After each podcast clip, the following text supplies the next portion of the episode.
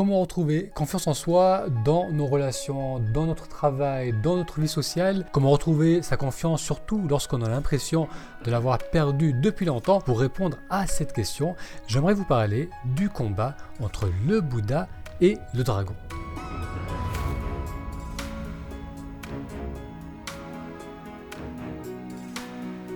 Et bonjour Moutassem, amour avec vous. Aujourd'hui on va parler de confiance en soi, de comment reprendre confiance en soi, et je vais vous parler de Bouddha et de dragon. Peut-être que là vous allez me dire, Moutassem, je connais un peu le bouddhisme et je n'ai pas souvenir d'avoir entendu parler d'une interaction entre le Bouddha et un dragon. Alors patience, on va découvrir cela dans un instant, et pour cela j'aimerais vous présenter Thierry. Je fais appel à mes talents d'illustrateur pour vous faire ici son portrait. Alors on trouvait Thierry au West Café, un coffee shop dans la ville d'Alameda, en Californie.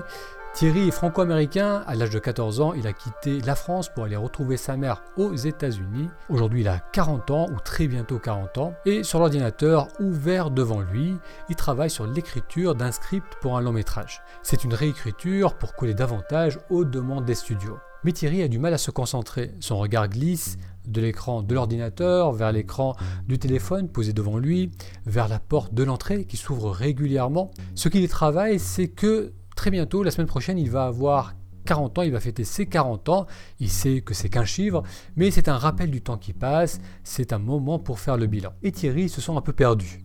Cela fait 7 ans qu'il s'est mis à fond dans l'écriture de scénarios et malgré un début prometteur, il n'a pas encore pu percer. Ses contrats sont très irréguliers et ne lui permettent pas d'avoir une stabilité financière. Et ce n'est pas qu'au travail que ça stagne, sa vie sociale est en pause, il voit rarement ses amis qui sont trop loin, trop occupés et physiquement, il se sent souvent fatigué.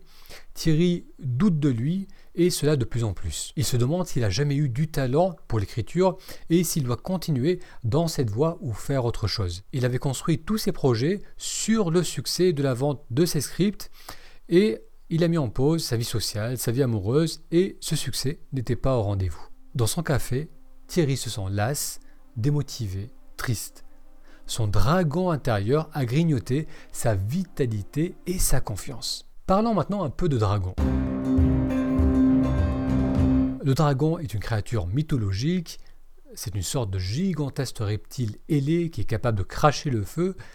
Euh, la date du début de sa légende est mal définie, mais selon les experts en euh, mythologie, ça remonterait à l'ère du paléolithique supérieur, donc il y a bien bien longtemps, et on retrouve des histoires de dragons à travers le monde. J'aimerais vous parler en particulier du dragon dans la culture occidentale. Ce dragon-là aime plus que tout l'or qu'il accumule et qu'il protège dans son antre. Dans le film Le Hobbit, qui est inspiré de l'œuvre de Tolkien, le dragon Smog est attiré par l'énorme quantité d'or et de richesses amassées par les nains, et sans pitié, Smog s'embarre de leur trésor et en devient le gardien. En plus de l'or, le dragon aime arracher de jeunes vierges à leur village. Le dragon accumule or et vierges, mais et là, c'est un point important, il ne peut en jouir. Il ne peut pas utiliser l'or en tant que monnaie d'échange et les jeunes vierges restent là sans porter la vie. Cette créature légendaire ne peut profiter de cette richesse qu'elle accumule et qu'elle garde farouchement. Le dragon symbolise ici un état d'être, celui de penser sa vie au lieu de vivre sa vie. On fait tout cela à différents degrés, on pense notre vie, on a une idée de ce que l'on souhaite, de ce que l'on ne veut pas, on a des attentes, des conditions pour être bien, on se dit que lorsque j'aurai plus de temps, plus d'argent, lorsque je rencontrerai une nouvelle personne, lorsque j'aurai moins de stress au travail ou dans mon couple, alors seulement je pourrai me sentir mieux, je pourrai me sentir heureux. On est attaché à ses pensées et à ses attentes, on pense vraiment que l'on a besoin d'obtenir ce que l'on souhaite pour être bien. Dans le cas de Thierry, il a entretenu l'idée qu'il devait réussir dans sa carrière d'écrivain, et tant qu'il ne réussissait pas, il ne pouvait pas être heureux. Ses pensées, ses idées sur comment notre vie devrait être sont similaires à l'or du dragon. Elles sont stériles. Ce sont des pensées qui tournent en boucle, mais qui n'amènent pas d'action, pas de vrai changement. Ce sont des pensées récurrentes, comme une radio qui serait coincée sur la même émission et qui ressasse sans cesse la même chose. On se répète mentalement ce qui ne va pas en soi et à l'extérieur et ce qui doit changer. Tout comme entre les griffes du dragon, l'or perd son énergie de transformation, parce que les pièces d'or représentent ici un médium d'échange, eh bien, ces pensées récurrentes qu'on entretient restent dans le domaine du mental et n'aboutissent pas à des actions constructives. Pire, ces pensées nous emprisonnent et nous limitent. On a vu qu'une fois que le dragon a accumulé sa richesse, il la protège farouchement. Dans les contes et légendes, un dragon peut rester pendant des centenaires dans son antre, gardant son pactole pour seulement sortir de sa torpeur lorsqu'il y a un chevalier téméraire qui vient le défier. De la même façon, on peut être attaché à nos pensées, à une certaine idée de comment notre vie devrait être, au risque de se limiter et de s'enfermer dans une vie d'attente. On protège nos attentes, nos désirs, comme le dragon protège son or. Et en faisant cela, on s'emprisonne et on se limite. Et c'est ce qu'a fait Thierry. À uniquement se focaliser sur ses attentes par rapport à son travail, il a négligé les autres aspects de sa vie, il s'était emprisonné dans une vie conditionnelle où il devait d'abord réussir au travail pour ensuite profiter du reste. Pour résultat, il n'était pas comblé dans son travail ni dans les autres domaines de sa vie, que ce soit sa vie sociale, relationnelle, et à l'aube de ses 40 ans, il n'était plus sûr de savoir comment être heureux à nouveau. Retrouvons Thierry trois semaines après notre première rencontre avec lui. Il se promène actuellement dans le parc du Golden Gate à San Francisco. Euh, malgré que San Francisco se trouve à seulement 30 minutes de son domicile, cela faisait quelques mois qu'il n'avait pas été dans cette belle ville et il se promène actuellement avec un ami de jeunesse, Marc, qui était là pour visiter ses parents. Thierry remarqua que Marc n'avait pas changé, malgré que ça faisait 5 ans qu'il ne l'avait pas vu. Il avait toujours sa bonne humeur et sa grande vitalité. Thierry était content de pouvoir revoir son ami, mais en même temps, cela lui causait comme une petite gêne, une oppression au niveau de la poitrine. Il se dit mentalement, moi aussi dans ma jeunesse, j'avais ce même enthousiasme, cette même énergie, cette confiance, et maintenant, je ressens cette lourdeur en moi. En se baladant, Thierry ne voulait pas au début transmettre sa petite vibe, mais il finit tout de même par partager ses doutes par rapport à son travail et à sa vie en général. Marc l'écouta attentivement et finit par simplement lui demander Est-ce que tu continues à nager? Thierry avait toujours aimé être dans l'eau, il aimait aller nager, et même cette activité, il l'avait délaissée, cela faisait bien deux ans qu'il avait été pour la dernière fois à la piscine. Devant la réponse négative de Thierry, Marc lui dit Je pense que ça te fera du bien d'aller faire un plongeon. Tu adorais ça avant. Et il ajouta Tu sais, je crois qu'il faut des moments dans sa journée où l'on se fait du bien, sinon on finit par exploser. Ce que Marc suggérait indirectement à Thierry, c'est qu'il réveille son Bouddha intérieur. Le fondateur du bouddhisme, Siddhartha Gautama, qu'on appellera ensuite le Bouddha, vécut il y a environ 2500 ans.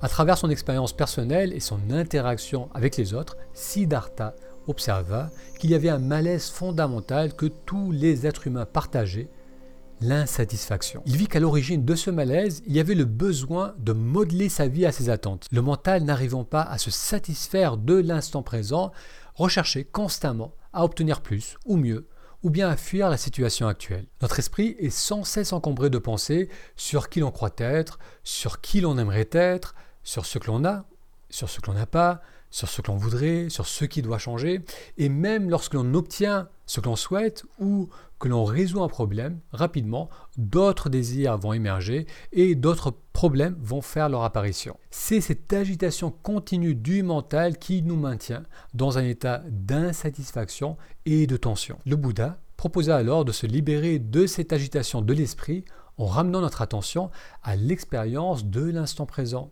Au lieu de penser sans cesse à la vie, il suffisait de vivre sa vie.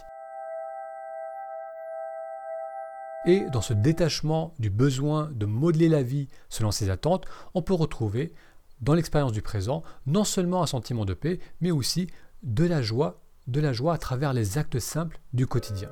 Retrouvons Thierry quelques jours après sa balade avec Marc. Porté par la suggestion bienveillante de son ami, Thierry se décida finalement à aller à la piscine au Emmahood Swim Center.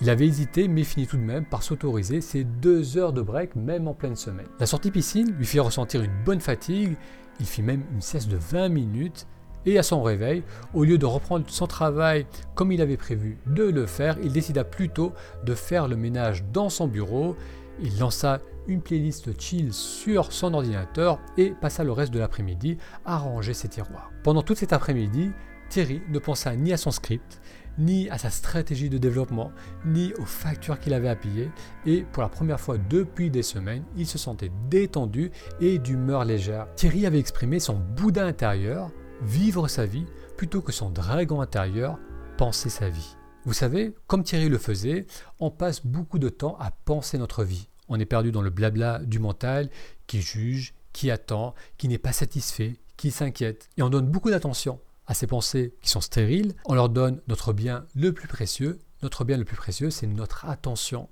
Notre attention est perdue dans nos attentes, nos inquiétudes, nous privant de ce qui est disponible devant nous. Le bouddhisme est un enseignement parmi d'autres qui nous rappelle l'importance de ne pas nous perdre totalement dans nos attentes. Il nous rappelle que la solution est de vivre notre vie au lieu de courir après une vie fantasmée. Alors bien sûr, penser est essentiel, faire des projets, avoir des envies, oui, mais ne pas vivre uniquement dans un monde d'attente où l'on passe la plupart du temps perdu dans nos pensées. Les pensées problématiques sont celles qui sont stériles, qui n'amènent pas de vraies actions. Se dire ma situation est injuste, je ne suis pas assez bien, je n'ai pas assez réussi pour être heureux, la société est trop dure, je dois perdre du poids, je dois gagner plus, je dois rencontrer la bonne personne. Toutes ces pensées, que l'on se répète souvent depuis des années, eh bien ces pensées sapent notre vitalité et nous empêchent de profiter de la vie qui est à portée de main. Dompter notre dragon intérieur va nécessiter de voir ces pensées pour ce qu'elles sont, juste des croyances limitantes qui s'entrechoquent dans notre tête. Pour enfin s'autoriser à accueillir ce qui se présente et c'est notre part de Bouddha. Penser sa vie, c'est le dragon qui domine, vivre sa vie, c'est le Bouddha qui domine.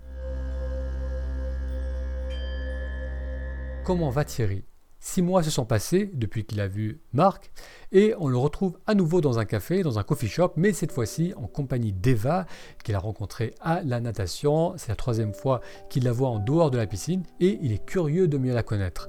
En plus de la natation, Thierry a commencé à faire des randonnées avec le club de sa sœur, au moins deux sorties par mois. Il se sent beaucoup plus en forme et n'a plus que rarement des tensions et des douleurs au niveau de la nuque. Au niveau de l'écriture de ses scripts, il n'a pas encore percé, entre guillemets, mais il se met moins la pression et surtout il a retrouvé le plaisir d'écrire. Il a également commencé un job en temps partiel pour aider au niveau des finances et il s'entend bien avec ses coéquipiers. Globalement, Thierry se sent mieux, l'esprit plus léger, il ne sait pas de quoi demain sera fait, mais il a envie de continuer à se faire du bien, à moins se prendre la tête, à simplement vivre sa vie. Pour plus d'épisodes qui mixent mythologie et tradition spirituelle, philosophie et psychologie, mettez un like et je vous en proposerai de nouveaux. Domptez votre dragon, prenez soin de votre Bouddha intérieur. À très bientôt.